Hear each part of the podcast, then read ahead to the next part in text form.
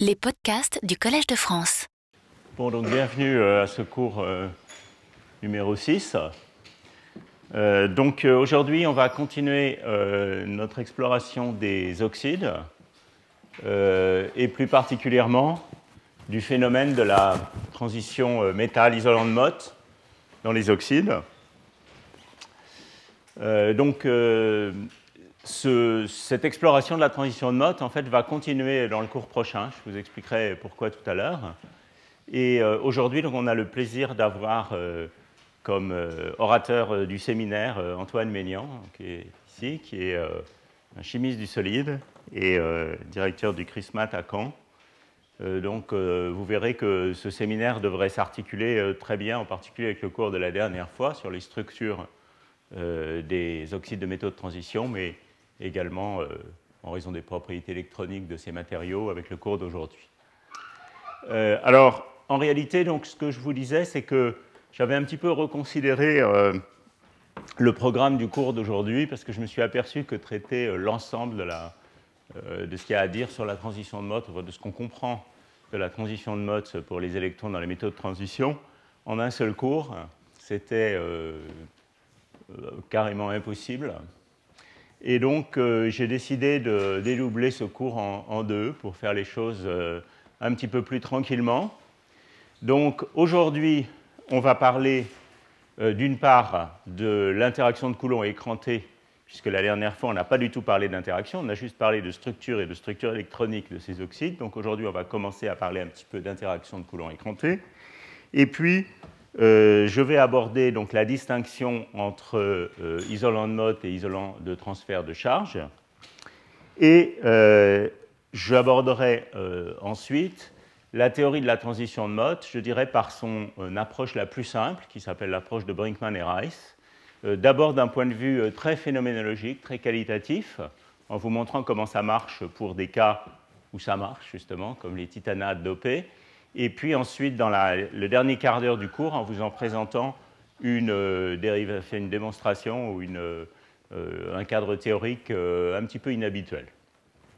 Voilà. Et puis finalement, toutes les choses qui sont au-delà de la théorie de Brinkman-Rice, donc qui demandent un degré de sophistication théorique un peu plus grand, je le traiterai dans le cours prochain, si bien que mon cours prochain portera en réalité assez peu sur les cuprates. Ce sera seulement vers la fin du cours que j'expliquerai pourquoi euh, l'approche de l'isolant dans les, dans les oxydes de cuivre supraconducteurs est, elle, très non conventionnelle et n'obéit ni à Brinkman-Rice ni à ses développements au-delà de Brinkman-Rice dont je parlerai la prochaine fois.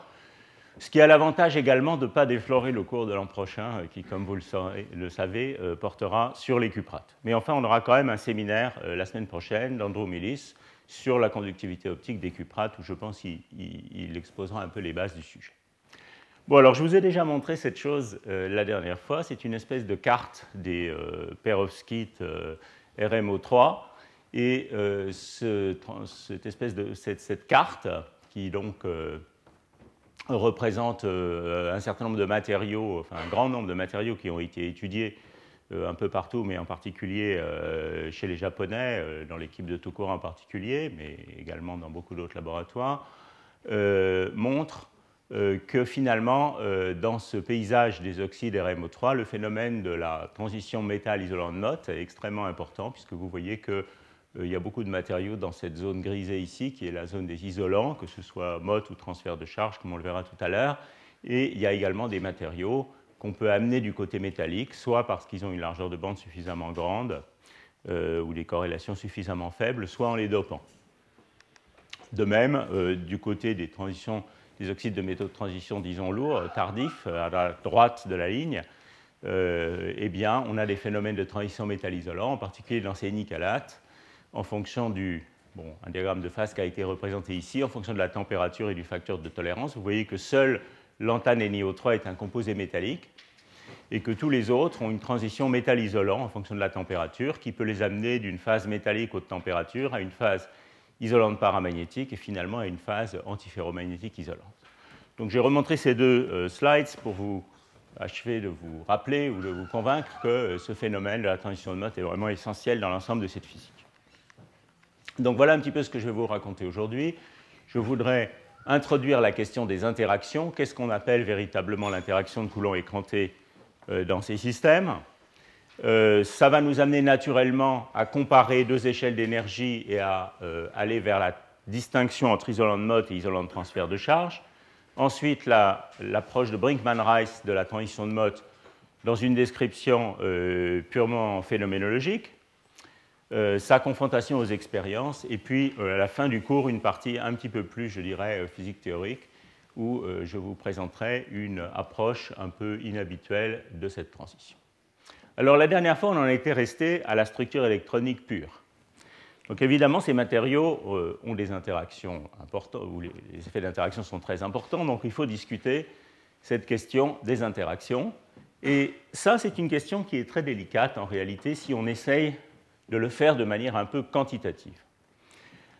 Alors d'abord, comme on l'a vu la dernière fois, on a affaire à des systèmes qui sont des systèmes avec plusieurs orbitales pertinentes. Hein. Euh, on a vu euh, les orbitales D, leur levée de dégénérescence par le champ cristallin.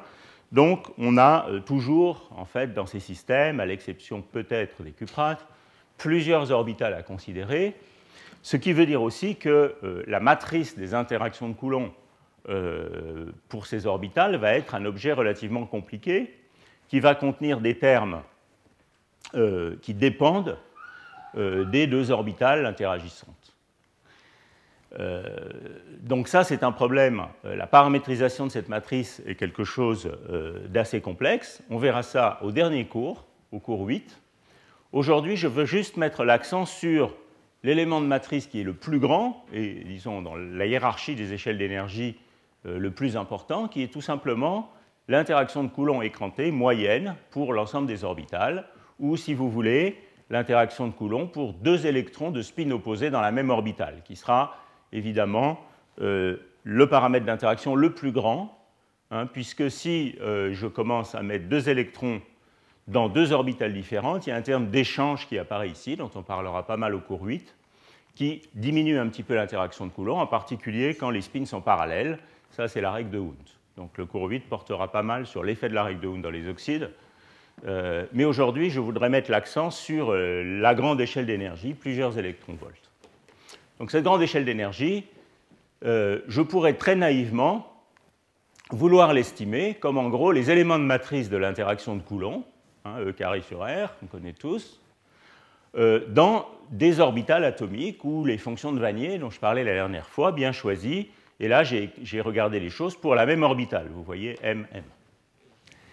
Alors évidemment, ça, c'est une vision extrêmement naïve de l'interaction de Coulomb dans un tel système, parce que si vous évaluez en pratique euh, cet objet, eh bien c'est quelque chose d'énorme, c'est quelque chose qui vaut 20 électronvolts. D'accord? Donc clairement, euh, si vraiment U, cette interaction écrantée, cette interaction locale nue, non écrantée, valait 20 électronvolts, tous ces matériaux seraient isolants. Hein. il n'y aurait pratiquement pas de possibilité de faire des oxydes métalliques. Donc qu'est-ce qu'on a oublié? Dans cette estimation. Ce qu'on a oublié, évidemment, c'est l'écrantage. Hein. Euh, l'écrantage par les autres électrons, alors par les électrons qui sont très loin du niveau de Fermi, mais aussi par les oxygènes qui sont relativement près, euh, mais occupés, mais relativement près euh, du niveau de Fermi, va jouer un rôle considérable pour réduire la valeur de U qu'il faut utiliser en pratique à une valeur qui est plutôt quelques électronvolts. Alors, quand je dis ça, pour euh, les théoriciens dans la salle, il faut évidemment euh, bien se représenter ce que je veux dire. En réalité, rien ne m'interdit d'utiliser comme base de mon espace euh, de Fock toutes les orbitales du système, et en particulier les orbitales atomiques phi m. Et, ce que je dois faire, c'est ce qu'on lit dans tous les, cours de problème à N-corps, c'est représenter l'interaction l'interaction de Coulomb euh, non écrantée, dans cette base. Mais évidemment, vous n'avez le droit de faire ça que si vous, que si vous considérez tout l'espace de Hilbert, que si vous considérez toutes les bandes du système, ou tout au moins euh, dans un intervalle d'énergie très grand, disons moins 30 à plus 30 électronvolts autour du niveau de Fermi. Auquel cas, certes, il sera légitime de travailler avec un Hamiltonien où l'interaction de Coulomb U vaut 20 électronvolts, mais vous devez considérer euh, un nombre très très grand de degrés de liberté. Donc l'écrantage, une autre manière de le voir, c'est la réduction de l'interaction effective quand vous éliminez des degrés de liberté de haute énergie hein, pour arriver à un Hamiltonien qui va être un Hamiltonien, disons, de suffisamment basse énergie pour qu'on puisse faire quelque chose avec en pratique. Alors, comme on a vu la dernière fois, un Hamiltonien, disons, minimal et relativement sûr à utiliser pour un oxyde, ça va être un Hamiltonien qui contient les orbitales D et les orbitales d'oxygène. Et rien qu'en réduisant votre espace de Hilbert ou votre fenêtre d'énergie depuis la grande, grande fenêtre qui contiendrait toutes les bandes jusqu'à celle qui contient les orbitales D plus les orbitales d'oxygène, vous, avez déjà fait un très gros travail dans la réduction de l'interaction de nu U jusqu'à une valeur écrantée, je dirais, intermédiaire. Et puis après, il va y avoir, si vous insistez pour travailler avec une description effective encore plus étroite en énergie, qui va, euh, qui va considérer par exemple seulement les orbitales d quand c'est possible, ce qui n'est pas toujours le cas, eh bien, euh, il va y avoir euh, l'écrantage dû aux transitions électroniques entre les niveaux d'oxygène et les niveaux D qui va encore réduire ce U. Hein. Donc vous voyez que le calcul de cette interaction écrantée n'est pas un problème simple. En fait, c'est un problème, d'un point de vue, disons, un peu formel, qu'il faudrait euh, aborder avec des idées plutôt de groupe de normalisation, hein, où on part de l'hamiltonien à grande échelle et on essaye d'éliminer des degrés de liberté pour aller vers euh, un hamiltonien effectif qui a un sens à relativement basse énergie dans une fenêtre d'énergie donnée. C'est vraiment un problème de renormalisation et malheureusement c'est un programme, je dirais, de renormalisation qu'on ne sait pas vraiment mettre en œuvre euh, aujourd'hui. Euh, on a vu comment euh, un tel programme, on pouvait le mettre en œuvre avec, euh, de manière très précise, avec des moyens numériques, pour un problème aussi simple que le problème Kondo à une impureté. Mais dans un problème aussi complexe que celui-là, on ne sait pas vraiment le mettre en œuvre, et on est obligé soit de considérer ces paramètres d'interaction comme des paramètres empiriques, ce qui est une attitude tout à fait légitime, soit d'essayer de les calculer par des méthodes, je dirais, plus simples, et évidemment, une méthode de choix, c'est tout simplement la RPA, hein, euh, c'est-à-dire euh, le, calcul de la polarisabilité électronique par les, premières, par, les ensembles d'excitation particule-trou, avec une seule excitation particule-trou dans la théorie. Voilà, donc ça c'est une première approche dont je voudrais vous parler brièvement pour essayer d'évaluer à partir des premiers principes, donc euh, dans les calculs de structure électronique, cette interaction de Coulomb écrantée U.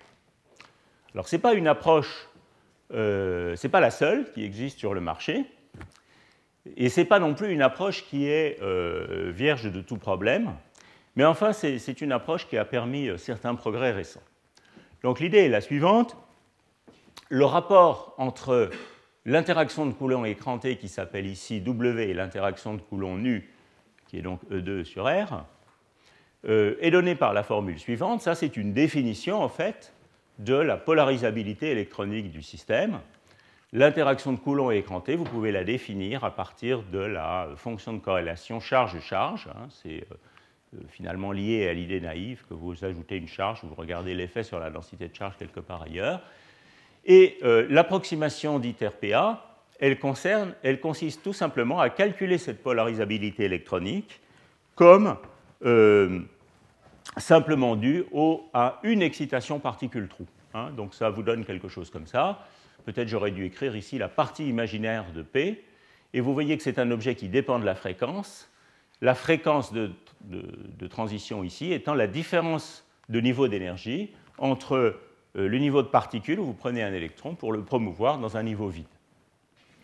Donc ce qui est fait en pratique, c'est euh, d'essayer. Alors, bon, ça, c'est disons euh, textbook physics. Hein, si vous regardez n'importe quel livre de problème à N-core et que vous regardez le traitement de l'écrantage dans le gaz d'électrons homogène, eh bien, c'est le premier calcul qui est fait euh, pour justifier l'écrantage de l'interaction de Coulomb. Alors, euh, le défi, évidemment, dans un solide, c'est de faire ce calcul non pas pour le gaz d'électrons homogène, mais pour le vrai solide, hein, avec toutes ses orbitales, toutes ses bandes, etc. etc. Et ça, c'est une industrie qui existe, euh, qui existe dans la communauté, qui s'appelle la méthode GW, mais qui n'est autre que la RPA. C'est vraiment ça.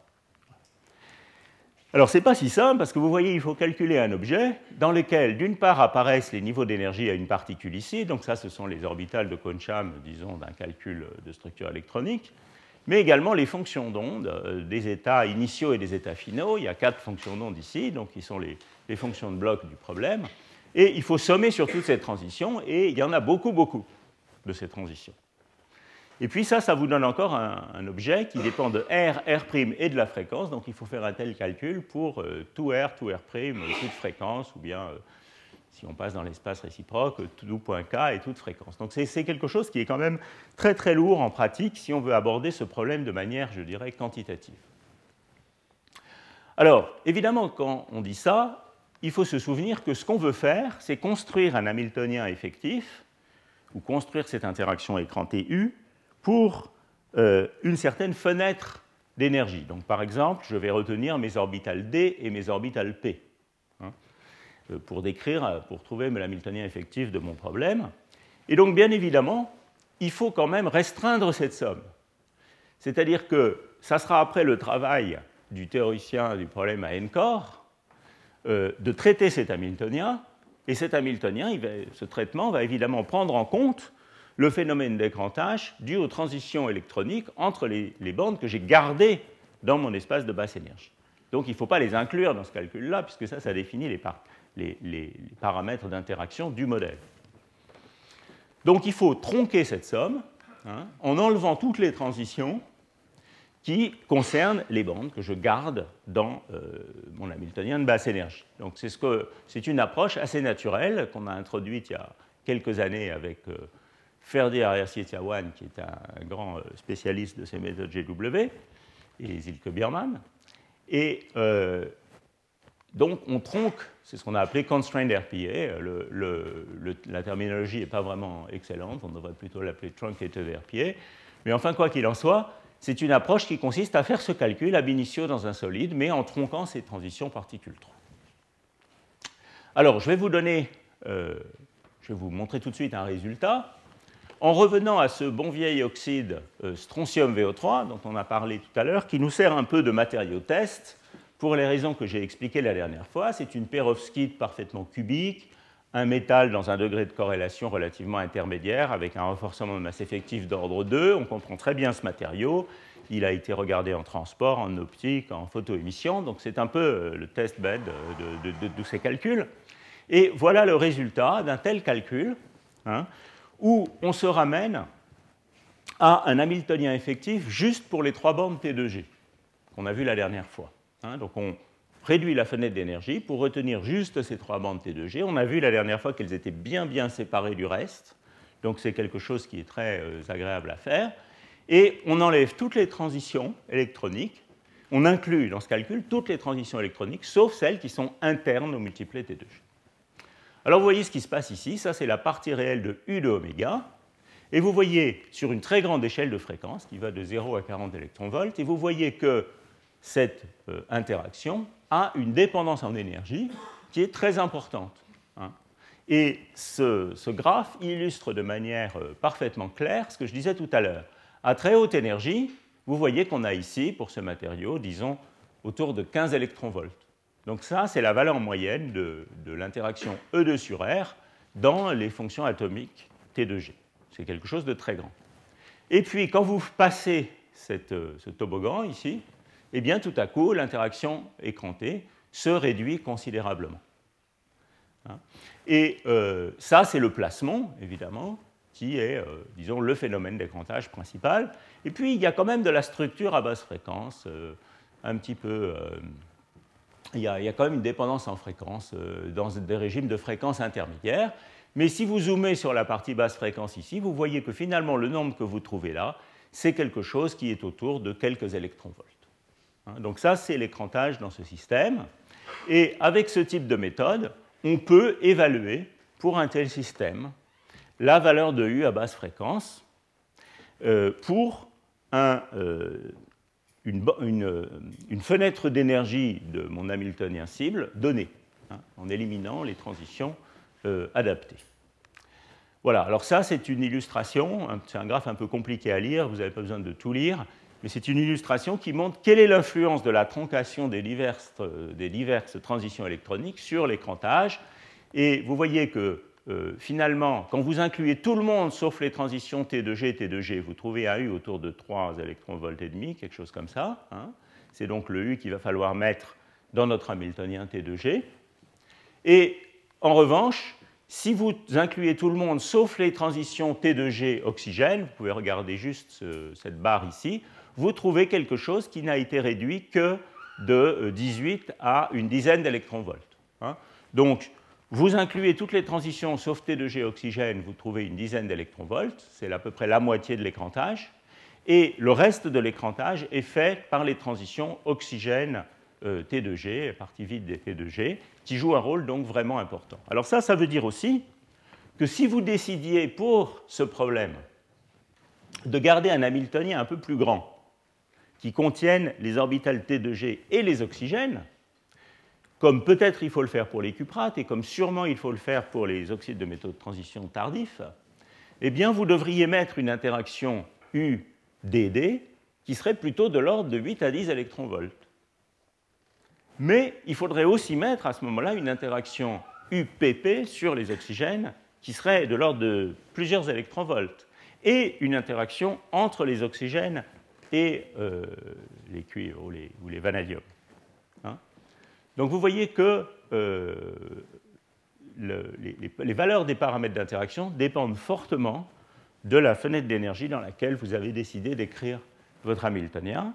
Et évidemment, comme euh, la plupart des théoriciens et des théoriciennes qui travaillent dans ce domaine ont tendance à ne considérer que des interactions locales et à négliger les composantes non locales de l'interaction, la question qui se pose est de savoir où est-ce que vous avez le droit de vous arrêter pour avoir le droit de ne garder que des composantes locales de l'interaction. C'est une question qui, euh, pour les cuprates par exemple, n'est pas une question résolue. Bon, enfin, tout ceci pour vous dire quand même qu'on a des moyens actuellement pour essayer de calculer ces choses à partir des premiers principes, même si les valeurs qui en sortent, euh, à cause des difficultés théoriques que ce genre d'approche pose, ne sont pas forcément à prendre euh, avec une précision considérable, disons à 2 électronvolts près, je pense qu'on contrôle à peu près les choses, mais euh, je ne mettrai pas ma main à couper sur ces calculs à plus que 20 euh, ou 30% près sur les valeurs des paramètres d'interaction écrantée. Alors il y a d'autres approches. On a vu dans le cours 3 sur le modèle de Hubbard bosonique que finalement l'interaction euh, locale U pouvait aussi se comprendre en un langage d'énergie. C'était la différence, alors ça, ça parle aux chimistes, c'est la différence entre l'énergie d'ionisation et l'énergie d'affinité. Donc euh, l'idée, c'est qu'on a nos atomes, et puis on a chacun, disons, au repos dans une, configuration dn avec n électrons. Je transfère un électron d'un atome à l'autre, je fais passer deux atomes, tous les deux dans la configuration dn, vers une configuration dn-1, dn plus 1, et j'évalue le U comme eh bien, euh, la différence d'énergie euh, En plus 1 plus En moins 1 moins 2 En, hein, qui serait écrit comme la différence entre euh, l'énergie d'ionisation et l'affinité électronique. Alors évidemment, l'écrantage, ça veut dire que quand on fait ce transfert de charge, il faut laisser le système relaxer, en particulier relaxer la densité de charge. Et c'est quelque chose qu'on peut faire dans les calculs de type fonctionnel de densité, où on va justement calculer U de cette manière-là, c'est-à-dire qu'on force une orbitale alpha ici à avoir un électron de plus, on en force une autre sur un site voisin à avoir un électron de moins, on enlève ce qu'il faut, et euh, on calcule l'énergie totale en contraignant ces nombres d'occupations avec des potentiels qui sont des, sortes de multiplicateurs de Lagrange pour contraindre ces occupations. Donc ça, c'est aussi un type de calcul qui peut être fait, qui a été fait en fait avant ces méthodes de RPA, qui s'appellent les méthodes de LDA contraintes, et euh, il y a beaucoup de variantes, donc ça serait l'objet de tout un cours sur l'écrantage dans lequel je ne suis pas vraiment spécialiste et je ne vais pas me lancer aujourd'hui. Il y a beaucoup de variantes de ces approches. Euh, elles marchent, disons, mon appréciation du truc, c'est que ça marche bien pour les isolants, euh, mais ça ne marche pas très bien pour les métaux. Si vous utilisez ces méthodes de LDA contrainte pour strontium VO3, par exemple, vous allez trouver une valeur de U qui est, à mon avis, significativement trop grande. Bon, donc voilà un petit peu, si vous voulez, l'état de l'art décrit brièvement sur ces calculs d'éléments de matrice d'interaction, vous voyez que le sujet est encore euh, assez largement ouvert et qu'à mon avis, il y a sûrement beaucoup de progrès à faire sur euh, ce type de calcul des paramètres d'interaction. La chose importante que je voudrais que vous, que vous gardiez en mémoire, c'est que en réalité, U dans un solide, c'est un concept qui n'est pas vraiment bien défini si on ne le conçoit pas comme une fonction de l'énergie. C'est quelque chose qui n'a un sens que si on inclut sa dépendance en énergie. Bon, alors évidemment, on peut aussi être beaucoup plus empirique et essayer d'extraire ces paramètres d'interaction à partir de l'expérience. Alors, euh, on peut le faire par diverses méthodes, mais d'après ce qu'on a euh, expliqué dans les cours précédents ou entendu dans les séminaires sur les méthodes de photoémission, il semblerait que la photoémission soit une manière relativement naturelle de faire ça, pourvu bien sûr qu'on puisse faire la photoémission, mais aussi la photoémission inverse, hein, c'est-à-dire le processus qui consiste à injecter un électron et extraire un photon puisqu'il faut voir la différence entre l'énergie euh, d'ionisation et l'énergie d'affinité. Alors ça, euh, comme vous savez sans doute, le processus de photoémission inverse, c'est quelque chose qui n'est pas euh, très très bien maîtrisé, qui n'a pas une résolution fantastique, mais enfin dans certains cas on sait le faire, et voilà justement les résultats toujours pour ce strontium VO3 hein, que j'ai pris comme exemple. Alors ce que vous voyez ici, c'est le spectre de photoémission, alors intégré en angle, Ici, on va le revoir plus tard dans le cours, et ça, c'est le spectre de photoémission inverse. Alors vous voyez que dans tout ça, il y a un facteur de Fermi qui coupe le spectre de photoémission, et un moins un facteur de Fermi qui coupe le spectre de photoémission inverse. Grosso modo, ce que vous voyez ici, c'est trois types de transitions. Vous avez ici un énorme pic qui monte là-haut et qu'on verra plus en détail tout à l'heure, qui est le pic euh, correspondant aux oxygènes, qui est euh, loin en énergie de liaison. Ici, vous avez un pic satellite qui correspond aux transitions D0, D, euh, j'aurais dû écrire D1, D0, où on enlève un électron dans la couche D. Hein, on a vu que ce matériau avait une configuration D1, donc c'est ce qu'on appelle la bande de Hubbard inférieure, dont j'ai déjà un petit peu parlé, dont je reparlerai aujourd'hui. Et puis ici, on a le processus opposé, où on ajoute un électron dans la couche D, c'est celui qu'on veut voir avec la photoémission inverse. Et en gros, U, c'est ce qui sépare ces deux pics, et vous voyez qu'on trouve à peu près 4 électronvolts ce qui est raisonnablement cohérent avec les, calculs que j'ai montrés tout à l'heure. Donc pour ce cas-là, on est assez content. Alors, comme je le disais tout à l'heure, il y a d'autres interactions, il y en a plein d'autres, hein, et ça, c'est quelque chose qui euh, fera l'objet du cours 8. Alors, si j'oublie pour l'instant toutes les complexités liées à la dépendance orbitale de cette euh, matrice d'interaction, vous voyez que finalement, au terme du dernier cours et du cours d'aujourd'hui, on se retrouve avec euh, trois échelles d'énergie importantes dans un oxyde, en première approximation, qui sont d'une part l'hybridation entre les ions du métal et le ligand, donc l'intégrale de transfert TPD qui ultimement va nous donner la largeur de bande, d'autre part l'énergie de transfert de charge, hein, qui est la différence entre les niveaux D et le niveau P, donc où sont les oxygènes par rapport aux orbitales du métal, on avait vu ça la dernière fois, et puis le U dont on vient de parler aujourd'hui. Donc il y a trois énergies importantes. Lorsque cette énergie de, recouvrement TPD est petite devant delta, eh euh, puisque le transfert électronique se fait via les oxygènes, la largeur de bande est réellement fixée par ce paramètre-là. Alors ceci nous dit tout de suite qu'il faut comparer ces deux paramètres, delta et U. Ce sont les deux paramètres grands, en fait. Delta est de l'ordre de quelques électronvolts et U aussi. Donc il faut les comparer l'un à l'autre. Et ceci va nous déterminer quelles sont les transitions électroniques euh, importantes, au moins à haute énergie, dans le système. Alors vous voyez qu'il y a un premier cas qui est le cas où U est plus petit que delta. Hein. Donc dans ce cas-là, ça veut dire quoi? Vous avez votre configuration du métal de transition DN, et si vous cherchez à enlever un électron au système, donc si vous regardez la première transition, si vous voulez spectroscopique au sens atomique, où vous enlevez un électron, eh bien cet électron, vous allez vouloir l'enlever dans la couche D, parce qu'enlever cet électron chez les, oxygènes qui sont remplis, ça coûtera plutôt une énergie delta, donc ça coûte une énergie plus grande. Hein. donc dans ce cas-là, on va véritablement avoir comme première transition euh, spectroscopique dn donne dn-1, et euh, c'est la situation typique dans ce qu'on appelle un isolant de Mott. Hein. C'est-à-dire qu'on va avoir la première transition électronique du côté des énergies d'enlever un électron qui va affecter la couche D directement. Et donc, dans une telle situation, il faut comparer U à la largeur de bande. Bouger un électron coûte une énergie d'ordre U. Et évidemment, l'énergie cinétique qu'on gagne va être quelque chose qui dépend de la largeur de bande. Donc on s'attend à ce que dans un régime où U est plus petit que W, on ait euh, un état métallique et U plus grand que W, un état isolant. Donc vous voyez que euh, la fonction spectrale dont on a parlé souvent dans les cours précédents, hein, qui nous donne les transitions euh, consistant à ajouter ou enlever un électron du système, dans un tel oxyde où U est plus petit que delta, va ressembler à ça. On va avoir ces transitions électroniques dn donne dn-1 qui forment un satellite ici à une certaine énergie de liaison négative. Et puis on va avoir le satellite dn donne dn plus 1. Ici, ces deux satellites s'appellent la bande de Hubbard inférieure et la bande de Hubbard supérieure. Elles sont séparées par un gap d'énergie dans, l'isolant. Évidemment, le mot bande ici est à prendre avec euh, beaucoup de pincettes. Ce n'est pas vraiment une bande, dans la mesure, par exemple, où si vous comptez les électrons ici, eh bien, vous ne pouvez pas en mettre deux par état, deux, par état électronique, vous pouvez en mettre seulement un, hein, puisque les doubles occupations sont interdites. Hein. Donc c'est réellement en termes de euh, transition atomique élargie par l'environnement euh, du solide qu'il faut penser à ces euh, deux choses ici, et pas en termes de bande d'énergie. C'est vraiment de cette manière-là. C'est une transition spectroscopique de l'atome, un peu élargie par sa présence dans le solide. Et puis très bas ici en énergie, vous allez avoir les oxygènes qui, eux, sont remplis. Voilà. Donc ça, c'est les isolants de Mott. Alors évidemment, il y a l'autre cas, qui est le cas où U est plus petit que delta.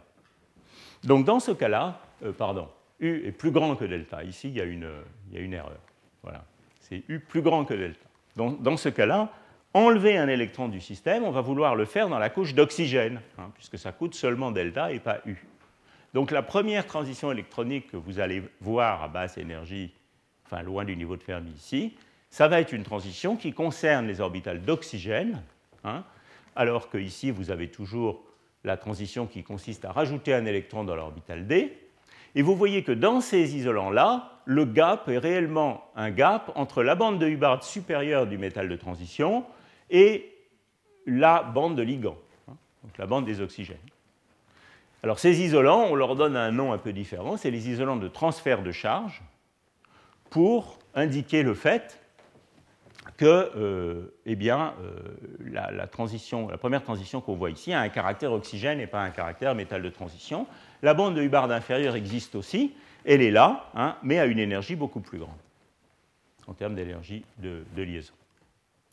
Euh, alors cette classification, cette distinction entre isolant de Mott et isolant de transfert de charge, c'est une distinction qui a été introduite par Zanen Allen et Fujimori et Minami au milieu des années 80 c'est une, distinction qui, je dirais, du point de vue de la physique de, basse énergie, a peut-être pas eu une, importance absolument considérable, puisque dans les deux cas, il s'agit euh, euh, euh, du blocage des degrés de liberté de charge par, l'interaction. Hein. donc, c'est dans les deux cas des isolants corrélés. Il n'y a pas vraiment de discontinuité entre ces deux types d'isolants. On peut passer continuellement de l'un à l'autre en changeant le rapport U sur delta. Mais du point de vue spectroscopiste, c'est évidemment très important puisque le caractère orbitalaire des, transitions qu'on voit ici sera fortement oxygène dans ce cas-là, alors qu'il sera fortement, euh, métal de transition dans l'autre cas. Hein. Et puis ça pose aussi un autre problème qui lui est probablement plus fondamental, qui est que du côté des isolants de Mott, hein, donc quand U est plus petit que delta, il est probablement légitime d'éliminer les orbitales d'oxygène et de travailler avec un Hamiltonien effectif qui ne concerne que les orbitales d, comme on l'a fait pour strontium VO3 ou les titanates. Mais du côté des isolants de transfert de charge, on peut légitimement se poser la question de l'élimination des orbitales d'oxygène, puisque c'est celles qui sont les plus près finalement en énergie quand on regarde les transitions qui consistent à enlever un électron. Et euh, la question de savoir s'il faut garder les oxygènes ou pas garder les oxygènes, hein, c'est une question importante qui, comme je le disais tout à l'heure, est encore largement ouverte euh, dans le cas des cuprates, par exemple. Alors en pratique, euh, la règle empirique, c'est que les isolants de Mott, on les rencontre pour les éléments de transition légers, donc à, gauche de la, ligne, scandium, titane, vanadium, etc. Et puis les isolants de transfert de charge pour les éléments à droite de la ligne, donc pour les couches des biens remplies. La raison étant que euh, lorsque vous rajoutez des électrons dans la couche D, hein, vous avez également une charge nucléaire qui augmente, et ça, ça euh, augmente énormément le potentiel d'interaction, et ça fait descendre, ça augmente la valeur de U. Donc vous avez euh, des U qui sont beaucoup plus grands pour les éléments lourds que pour les éléments légers. On a vu que pour les vanadates, on avait un U de l'ordre de 3-4 électronvolts. Pour les cuprates, on a un U D qui est plutôt de l'ordre de 8 à 10 électronvolts. Et donc des orbitales d'oxygène beaucoup plus près. Alors voilà donc la classification, entre guillemets, enfin, disons dans un, un plan U delta normalisé à une largeur de bande. Voilà cette classification de Zanen-Zawadzki-Allen où on place un certain nombre de composés plutôt du côté isolant de Mott et plutôt du côté isolant de transfert de charge. Alors évidemment, cette distinction, elle est aussi quand même très importante pour savoir quand vous allez doper le système, hein, quels sont les types de porteurs. Si vous dopez un isolant de Mott, en trous, les, euh, les, porteurs vont être plutôt des trous dans l'orbital D, hein, alors que si vous dopez un isolant de transfert de charge en trous, les porteurs vont se trouver en fait sur les orbitales d'oxygène. Donc c'est pour ça qu'il y a écrit ici P-like metal et ici D-like metal. Donc voilà les isolants de Mott et puis des isolants de transfert de charge. Alors ce graphe n'est pas complet, il y en a en fait d'autres des isolants de Mott. Là on a l'impression qu'ils sont tous là, mais ce n'est pas forcément le cas. Bon, alors j'ai parlé d'échelles d'énergie grandes, de l'ordre de quelques électronvolts, mais évidemment plus vous descendez euh, en énergie, plus il y a des interactions résiduelles qui apparaissent aussi, et il y en a une en particulier qu'il faut quand même mentionner à ce stade, même si je ne vais pas rentrer dans les détails, c'est le super-échange. C'est l'échange magnétique. Donc, vous avez cet isolant de Mott qui va se former, euh, vous allez voir en pratique que c'est un isolant quand vous êtes à des températures plus petites que le gap, donc ça, peut être de l'ordre de l'électronvolt ou de 2 électronvolts. Cet isolant de Mott, il va avoir des moments locaux, hein, puisque les électrons sont localisés. Ces moments locaux fluctuent, c'est un paramagnétique avec des moments locaux. Mais quand vous baissez la température, ces moments locaux vont vouloir faire quelque chose. Vous n'allez pas stabiliser un état d'entropie extensive à température nulle. En général, ça, la nature n'aime pas trop. Donc il va falloir faire quelque chose avec ces moments locaux. Et dans la grande majorité des cas, ce qui se passe, c'est que ces moments locaux s'ordonnent. Alors il y a évidemment tout un domaine de la physique, théorique en particulier, mais aussi expérimental, qui cherche des cas où justement ils ne s'ordonnent pas. Mais enfin ça, c'est quand même, euh, c'est quand même une classe euh, particulière de système, excitante peut-être du point de vue théorique, mais euh, ce n'est pas la, règle générale. La règle générale, c'est que les moments s'ordonnent. Pourquoi ils s'ordonnent? Parce qu'il y a une interaction d'échange magnétique entre sites, cette fois, qui les encourage à s'ordonner. Et euh, dans les cas les plus simples, cette interaction est antiferromagnétique, elle ne l'est pas toujours.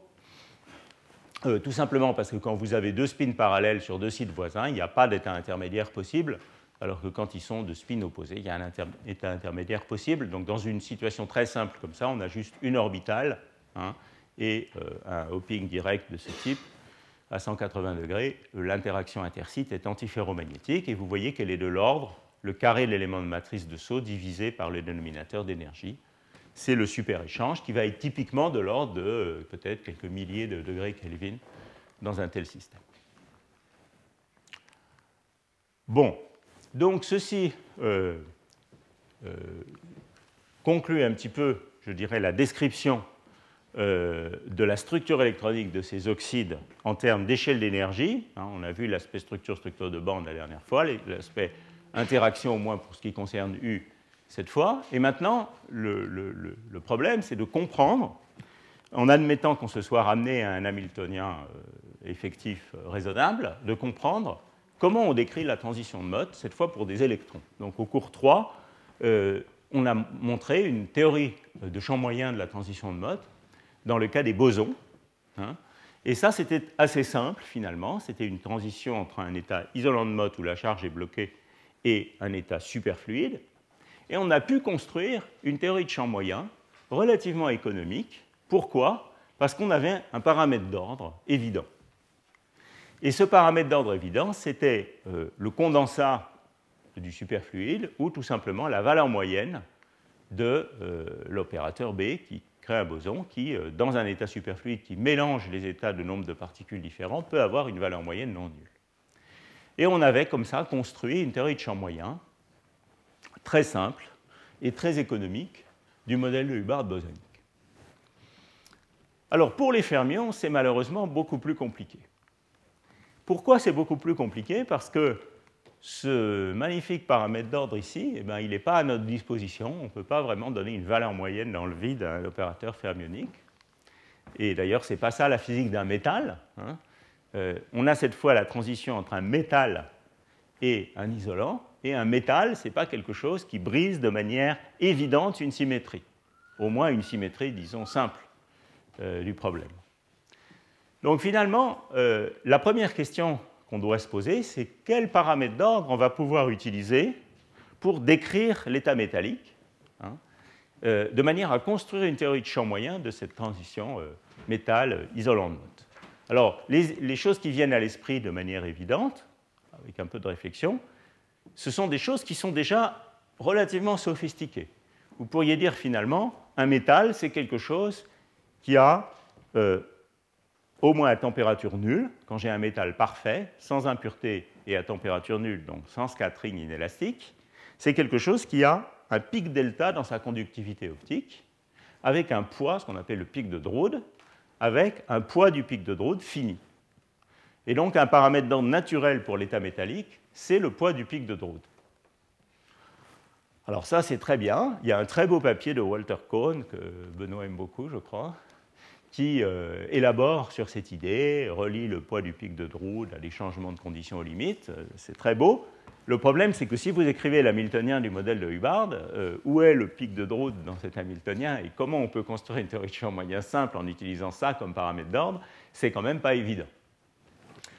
Alors, comme on a fait un cours sur la théorie des liquides de Fermi, l'autre idée qui vient naturellement à l'esprit, c'est peut-être notre paramètre d'ordre, c'est le poids spectral des quasi-particules. Z, qu'on a introduit au cours 4. Hein. Euh, puisque, après tout, dans un métal, il y a des excitations de basse énergie avec un poids spectral fini, Z, alors que dans un isolant, il n'y en a pas, il y a un gap. Donc, finalement, le poids spectral des quasi-particules. Mais euh, là aussi, quand vous regardez la l'hamiltonien du modèle de Hubbard, le poids spectral des quasi-particules, c'est quand même quelque chose qui n'apparaît pas immédiatement. Hein. Donc vous voyez que finalement le problème, c'est que toute tentative de construire une théorie de champ moyen de ce type de problème est confrontée au fait que les paramètres d'ordre naturel qui apparaissent sont tous liés à des fonctions de corrélation. Finalement, c'est ça le problème. On a une fonction de corrélation courant-courant, ça, ça serait l'optique, ou une fonction de Green à une particule, mais ce sont des fonctions de corrélation dynamiques. Hein, et c'est celle-là, finalement, qu'on va vouloir utiliser comme paramètre d'ordre. Et donc le problème qui se pose, c'est de construire une théorie de champ moyen qui ne soit pas fondée sur euh, la valeur moyenne d'un corrélateur statique évident, mais une fonction de corrélation dynamique. Et c'est pour ça que finalement, la théorie de champ moyen, je dirais, qui a eu le plus de succès récent dans ce domaine et qui est la plus naturelle, elle s'appelle la théorie de champ moyen dynamique, parce qu'elle utilise comme objet de base euh, les fonctions de Green à une particule. Bon, alors ça, j'en parlerai la prochaine fois. Je ne vais pas en parler aujourd'hui. Aujourd'hui, on va voir euh, une théorie de champ moyen de la transition de mode qui a une très grande importance, à la fois phénoménologique et historique, et qui finalement utilise comme paramètre d'ordre le poids spectral des quasi-particules. Mais vous voyez que vous allez voir que pour arriver là, il faut quand même travailler un petit peu. Voilà. Donc, je vais vous parler maintenant, dans le temps qui reste, de, je dirais, la première description qui, historiquement, euh, a euh, abordé ce problème de la transition de mode fermionique à partir de la phase métallique et qui s'appelle la théorie de Brinkman et Rice, ou la description de Brinkman et Rice. Alors c'est à la fois quelque chose de simple, d'assez simple au moins, plus compliqué quand même que la théorie de champ moyen du modèle du Hubbard bosonique du cours 3, et c'est aussi quelque chose qui, du point de vue phénoménologique, est très important, puisque c'est, je dirais, à l'aune de cette théorie qu'il faut interpréter les expériences sur euh, n'importe quel oxyde près de la transition de Mott. Euh, la première question qu'on doit se poser, c'est de savoir si en gros ça obéit à Brinkman-Rice, pour ce qui est de la physique de basse énergie, ou pas. Les cas les plus intéressants euh, actuellement étant ceux où ce n'est pas le cas, mais enfin il y a quand même beaucoup de cas où en gros ça marche quand même assez bien. Alors cette théorie de champ moyen, je vais d'abord vous en donner une description purement phénoménologique, purement empirique, pour pas compliquer euh, la description avec trop de théories. Et puis j'espère que j'aurai le temps à la fin. Je vais dépasser un peu mon horaire comme d'habitude, mais je veux avoir le temps aujourd'hui de vous montrer comment on peut, on peut la, la justifier. Alors ce qui est beau dans cette théorie, c'est qu'elle est excessivement économique. très très très économique. Donc encore une fois, c'est une théorie qui part du métal et qui se demande quand je... Bon, prenons par exemple le modèle de Hubbard à une bande pour fixer le cas le plus simple, et qui se demande quand j'augmente la force des interactions, comment je vais atteindre l'isolant? Donc il y a un peu, si vous voulez, deux routes possibles. On peut soit partir du métal et augmenter la force des interactions au demi-remplissage avec un électron par site, soit partir du système dopé, par exemple en trou, et réduire le dopage pour se rapprocher de l'isolant. Donc il y a deux voies possibles. On l'a vu très bien dans le modèle du Barn bosonique. Il y avait deux transitions de phase. Elles sont même dans des classes d'universalité différentes, en fait. Une, une route ici en fonction de l'interaction, une route ici en fonction du dopage. Alors la question qui se pose, c'est donc cette théorie est très économique en ce sens qu'elle introduit deux euh, concepts principaux. D'une part, premier concept, la surface de Fermi, dans tout l'état métallique, aussi près soit-on de la transition, est inchangée par les interactions. Complètement inchangée. Donc, elle respecte le théorème de Luttinger. Le volume de la surface de Fermi, c'est le nombre total de particules. Et d'autre part, dans cette théorie simplifiée, non seulement elle respecte le volume de Luttinger, mais elle est même identique à la surface de Fermi du système sans interaction. Alors vous voyez que ça, c'est déjà euh, quelque chose de fort comme, euh, euh, remarque. Parce que vous pourriez penser finalement, j'ai mon isolant de Mott, un électron sur chaque site, les déplacements de la charge sont bloqués, je vais introduire des trous dans le système. Quelque part, ça doit être les trous qui sont les porteurs de charge naturelle. Ils vont former une petite surface de Fermi de volume proportionnelle au nombre de porteurs, donc proportionnelle au nombre de trous. Ça, c'est les fameuses idées de poche de trous dans les isolants de mode dopés. Ce que vous dit Brinkman-Rice, c'est quelque chose de complètement différent. Hein, c'est de vous dire, dès que vous introduisez des trous dans le système, la surface de Fermi, c'est la grande surface de Fermi qui a 1 moins delta électrons par site. Donc cette remarque qui a l'air innocente est en fait une remarque très forte et pas forcément naturelle quand vous y pensez.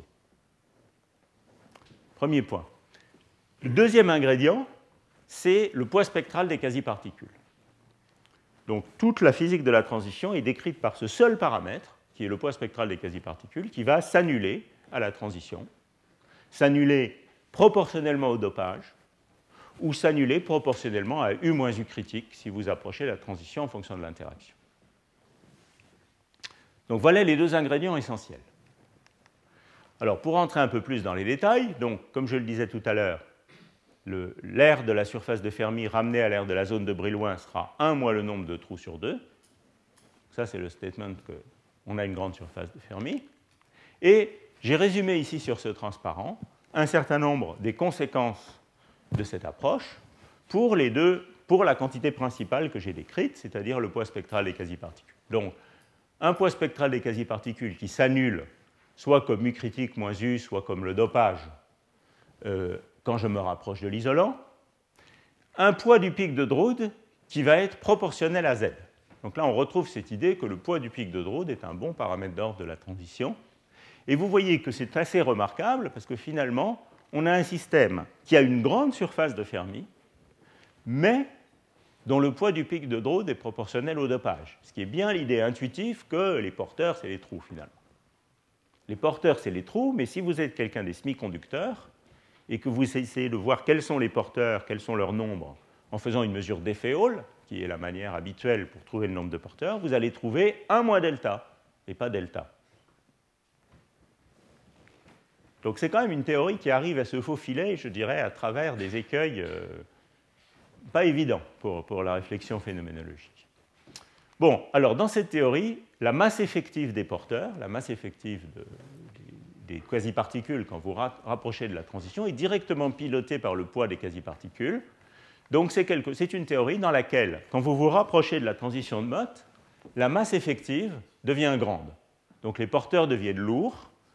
Ça, intuitivement, c'est assez facile à comprendre, puisque ces trous doivent bouger dans une mer de moments locaux, finalement, ils doivent en gros pousser les autres électrons pour avancer. Hein. Donc on sent bien que euh, ces porteurs qui sont dans un métro bondé vont avoir une masse effective lourde. Euh, donc, divergence de la masse effective à la transition, et puis des choses qui sont finalement ce qu'on attend, c'est-à-dire que l'isolant de Mott est, incompressible, il est caractérisé par un gap par un saut de potentiel chimique, comme on l'a vu au cours 3 pour le modèle de Hubbard bosonique, avec une discontinuité de potentiel chimique qui varie comme racine carrée de U moins UC, un comportement de champ moyen typique. Alors après, vous pouvez aussi poser des questions sur euh, des aspects plus magnétiques de la transition, pour lesquels cette approche de Brinkman-Rice est partiellement insuffisante, comme on le verra dans la suite, mais au moins pour les quantités locales, ça ne marche pas trop mal. Vous pouvez vous demander quelle est la susceptibilité locale, c'est-à-dire euh, la somme sur Q, de qui est de Q et d'oméga, ou la réponse à un petit champ magnétique local, et vous vous apercevez qu'elle diverge quand on s'approche de la transition. Hein. Et ça, c'est assez naturel, puisque dans cette description, l'isolant de Mott, c'est juste un paramagnétique avec une entropie log 2 hein, et euh, un ensemble de moments magnétiques qui fluctuent. Le magnétisme de l'isolant n'est pas inclus dans cette description-là. Et c'est quelque chose de plus basse température. Bon, euh, il y a aussi des questions un peu subtiles sur quel est le gap optique de l'isolant et quelle est sa relation avec le saut de potentiel chimique. Euh, je ne vais pas rentrer là-dedans parce que c'est un petit peu long. Ou bien la question de la susceptibilité uniforme, qui en fait, dans la théorie de Brinkman-Rice originelle, est confondue avec la susceptibilité locale. Mais selon moi, c'est une interprétation un peu erronée euh, de, la théorie de départ. Bon, enfin voilà les grandes caractéristiques. Et elles peuvent se justifier théoriquement, je vais le faire à la fin, mais ce que je veux vous montrer maintenant, c'est euh, comment euh, ça marche avec les manips. Alors, avant que je fasse ça, juste un mot. Tout ce que je viens de vous raconter là peut se condenser dans une formule extrêmement simple pour la self-énergie du problème.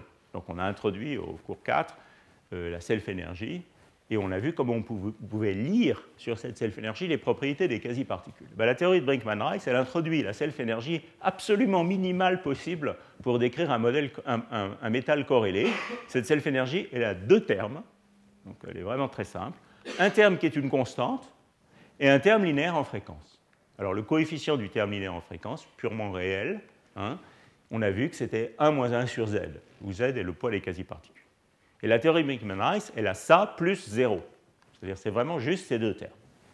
Alors vous voyez que cette self-énergie, hein, ça c'est pour parler un peu aux théoriciens, cette self-énergie, elle a à la fois des aspects extraordinairement esthétiques et simples, et à la fois elle est très malade. Hein.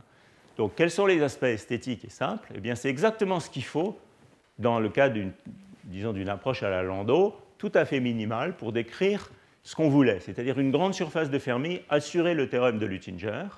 Ça, il faut certainement un terme constant, parce qu'il va falloir assurer que, vous voyez, les, pôles de la fonction de Green, ils sont déterminés par mu moins euh, par euh, oméga plus mu moins epsilon k moins sigma de oméga égale à 0. Hein. Et donc la surface de Fermi, elle est quand mu moins epsilon k moins sigma de 0 est égale à 0. Hein. et par conséquent, elle est quand mu moins sigma de 0 est égal à l'énergie de Fermi du système sans interaction pour la même densité. Hein. donc il faut un sigma de 0 pour faire ça, pour respecter le théorème de Luttinger. Donc ça, c'est le rôle de la constante. Et puis le rôle du terme linéaire, c'est d'introduire le poids spectral des quasi-particules qui va être notre paramètre d'ordre. Donc c'est très très beau parce que c'est vraiment les ingrédients essentiels. Par ailleurs, cette self-énergie est manifestement très malade donc pourquoi est-ce qu'elle est très malade? D'abord, parce que son comportement à haute fréquence est catastrophique. Euh, on n'a jamais vu une self-énergie qui continue à croître à l'infini, donc ça, c'est sûrement pas vrai. Et il faut comprendre cette euh, approximation-là comme un développement de basse fréquence. Hein, une autre manière de dire ça, c'est que cette théorie ne retient que les deux premiers termes du développement de basse fréquence de la self-énergie. Et donc, finalement, cette théorie de Brinkman-Rice ne retient que la physique des quasi-particules. Par ailleurs, elle n'a aussi pas de partie imaginaire du tout. Hein. ce qui veut dire que les quasi-particules ont une durée de vie infinie. C'est donc pas vraiment un vrai métal qu'on est en train de décrire, c'est un métal parfait, euh, presque. C'est pas un supraconducteur parce qu'il n'a pas de cohérence de phase, mais enfin c'est un métal parfait avec un pic de Drude qui est vraiment euh, une fonction delta. Ce qui veut dire que c'est peut-être une théorie raisonnable à température nulle, mais décrire les excitations est hors de portée de cette théorie. C'est justement le but des extensions de type champ moyen dynamique dont je parlerai la prochaine fois. Bon, alors ne, pensez même pas à appliquer Kramer's chronique à cette self-énergie. Hein. Elle n'a pas de partie imaginaire et elle croit comme oméga à l'infini, donc oubliez tout de suite. Ça, j'ai mis ça juste pour, prévenir une question. Il y a quelqu'un qui allait demander et Kramer's conique. Mais évidemment, là, c'est hopeless. Bon, alors avant de vous parler un petit peu de la démonstration théorique de cette chose, laissez-moi juste vous dire euh, comment ça marche quand on confronte ça aux expériences? Et je vais prendre euh, comme euh, exemple ces titanates dopés dont j'ai parlé un peu la dernière fois. Donc, LaTiO3, c'est un isolant de Mott en configuration D1. On dope avec du strontium, on substitue du strontium sur les sites lanthanes de la perovskite et ça introduit des porteurs de charge de type trou dans le système. On a vu ça la dernière fois.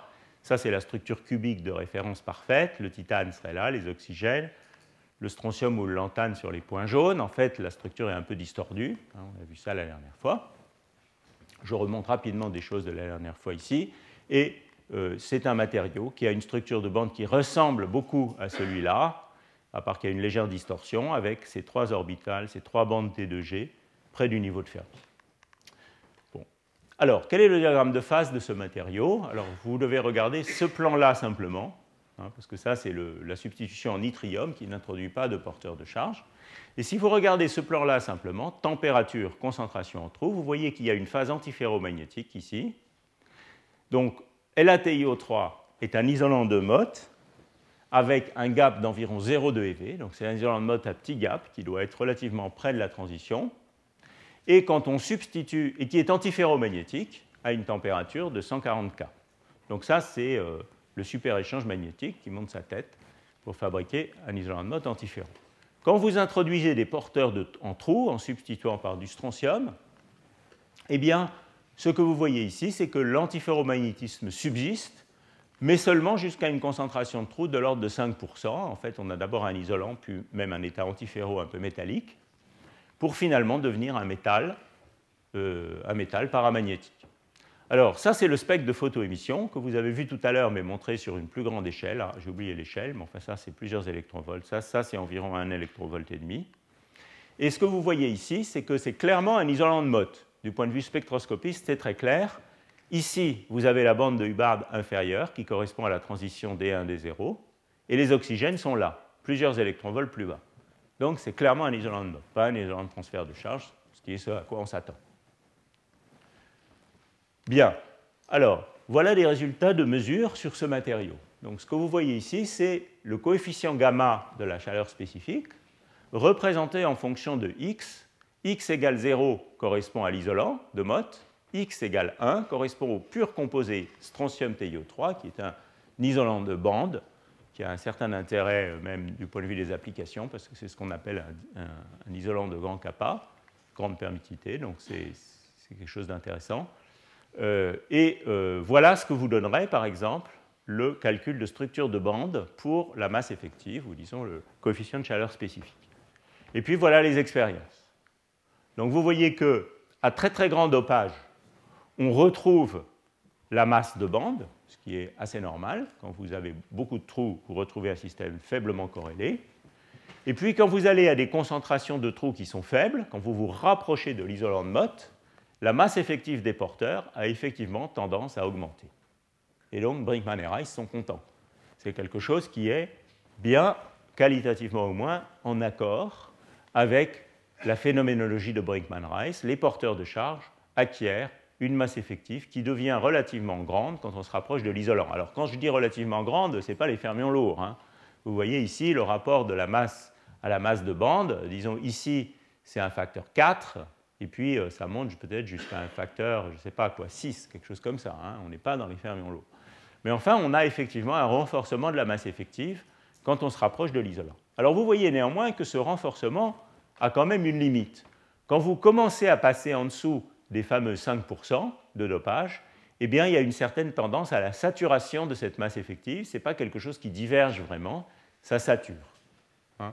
Et ça, c'est quelque chose qui est en fait auquel en fait on doit s'attendre, parce que les corrélations antiferromagnétiques dans ce système doivent finir par euh, enlever l'énergie, euh, l'entropie magnétique, log de 2, de ces moments qui fluctuent.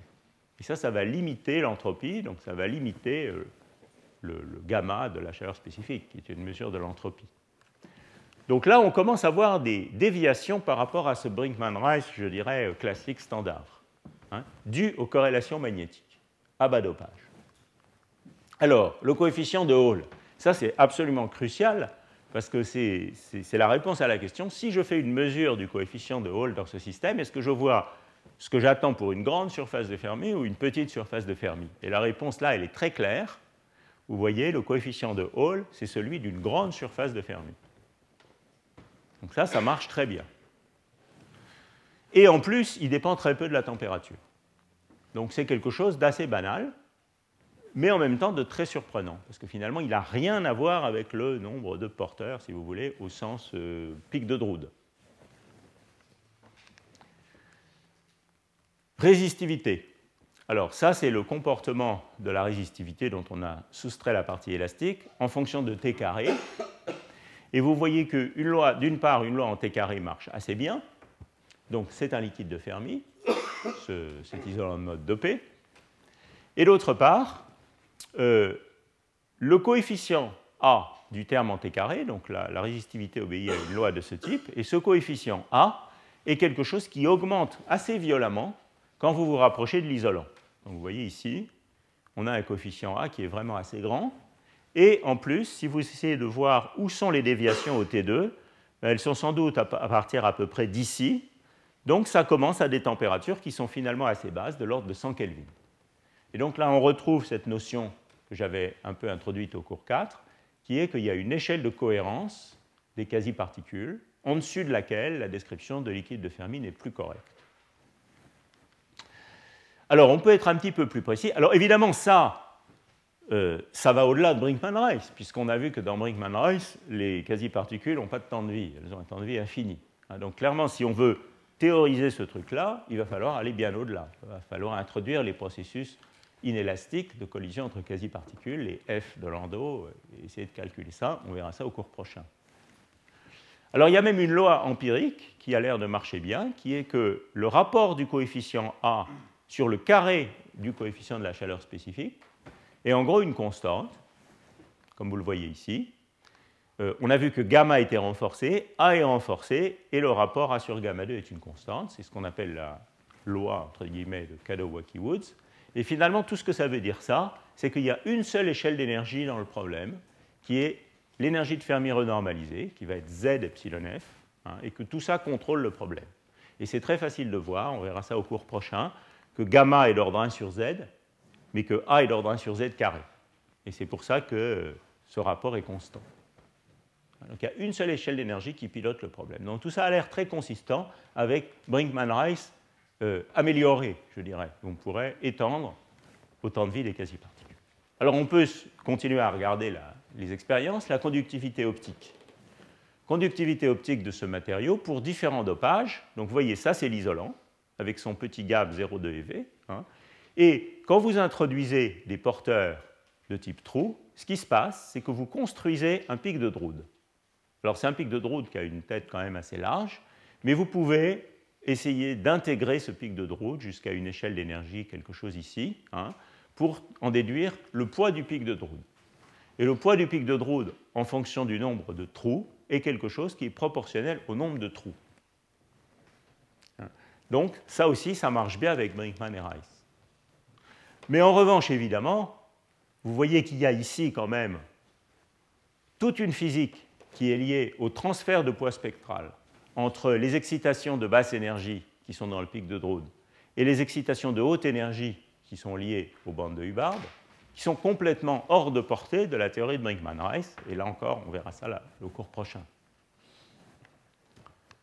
Donc finalement, ce qu'on apprend en regardant ces expériences, c'est que finalement, ces expériences, elles, vous montrent tout de suite quelles sont les victoires et en même temps les limitations euh, de cette approche. Qualitativement, pour ce matériau-là, ça marche quand même très bien. Les quasi-particules ont tendance à devenir lourdes, on a une grande surface de Fermi, etc., etc. Mais en même temps, si vous voulez vraiment comprendre ces expériences, il est clair qu'il faut aller bien au-delà. Pourquoi? Parce que on n'a pas de temps de vie, on ne peut pas décrire le transport, on ne peut pas décrire les, transferts de poids spectraux en optique, qui dans tous ces matériaux sont très très importants.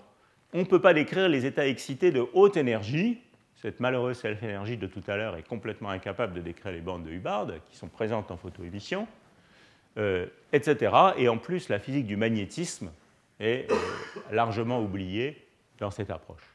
Hein. Donc clairement, ce qu'on voit là en regardant les expériences, c'est un cas où ça marche aussi bien que possible, je dirais, et en même temps, euh, ça appelle à grands cris à une généralisation de cette théorie pour vraiment se confronter au problème euh, d'une théorie euh, basée sur les fonctions de corrélation dynamique. Et j'en parlerai la prochaine fois. Alors évidemment, comme je l'avais prévu plus ou moins, je n'ai pas le temps de vous justifier cette approche théorique. en fait, il y a plein d'approches pour justifier cette théorie de Brinkman-Rice. Historiquement, ça s'est fait euh, sur la base de l'approximation de Gutzwiller, introduit par Martin Gutzwiller.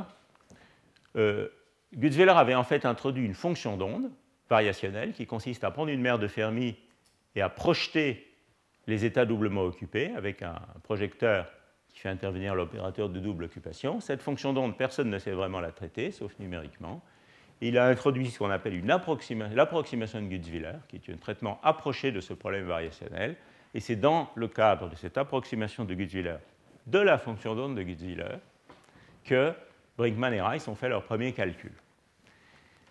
Alors, ceci a été revisité au milieu des années 80 dans un langage beaucoup plus moderne qu'on appelle le langage des particules esclaves ou des champs auxiliaires esclaves.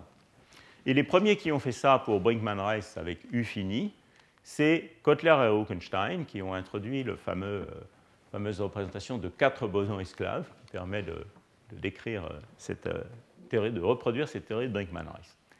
Alors ce que je voulais faire aujourd'hui, mais je crois que je le ferai quand même au début du cours prochain, je ne vais pas vous l'imposer aujourd'hui, c'était présenter une dérivation de cette théorie de Brinkman-Rice qui soit basée sur une approche de particules esclaves, mais une approche très différente de celle de ces euh, bosons de Kotler et Wittgenstein, qui est en fait euh, très proche dans son esprit de la théorie de champ moyen du modèle de Hubbard bosonique dont j'ai parlé au cours 3.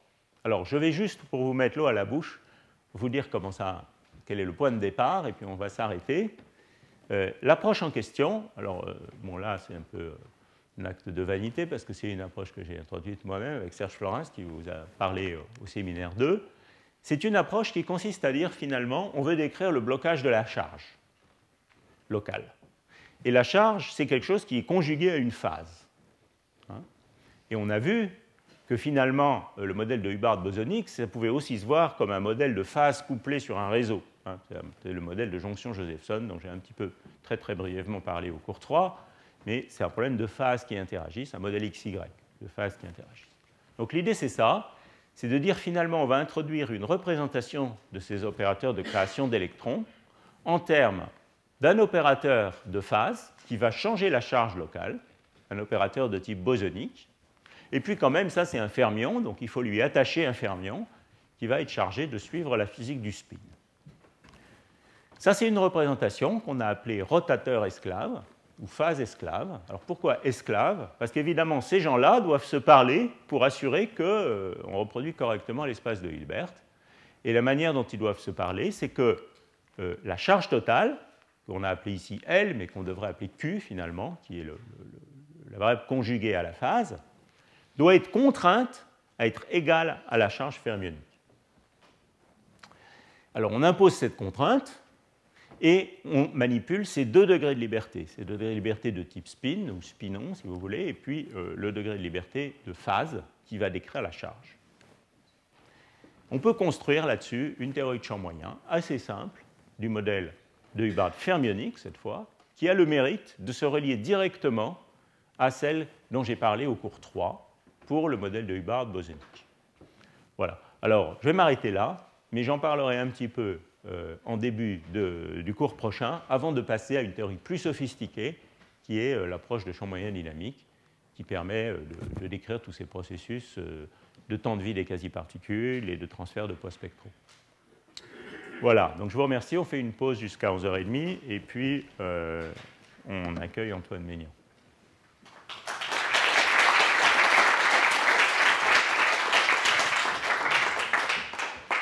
Retrouvez tous les contenus du Collège de France sur www.colège-2-france.fr.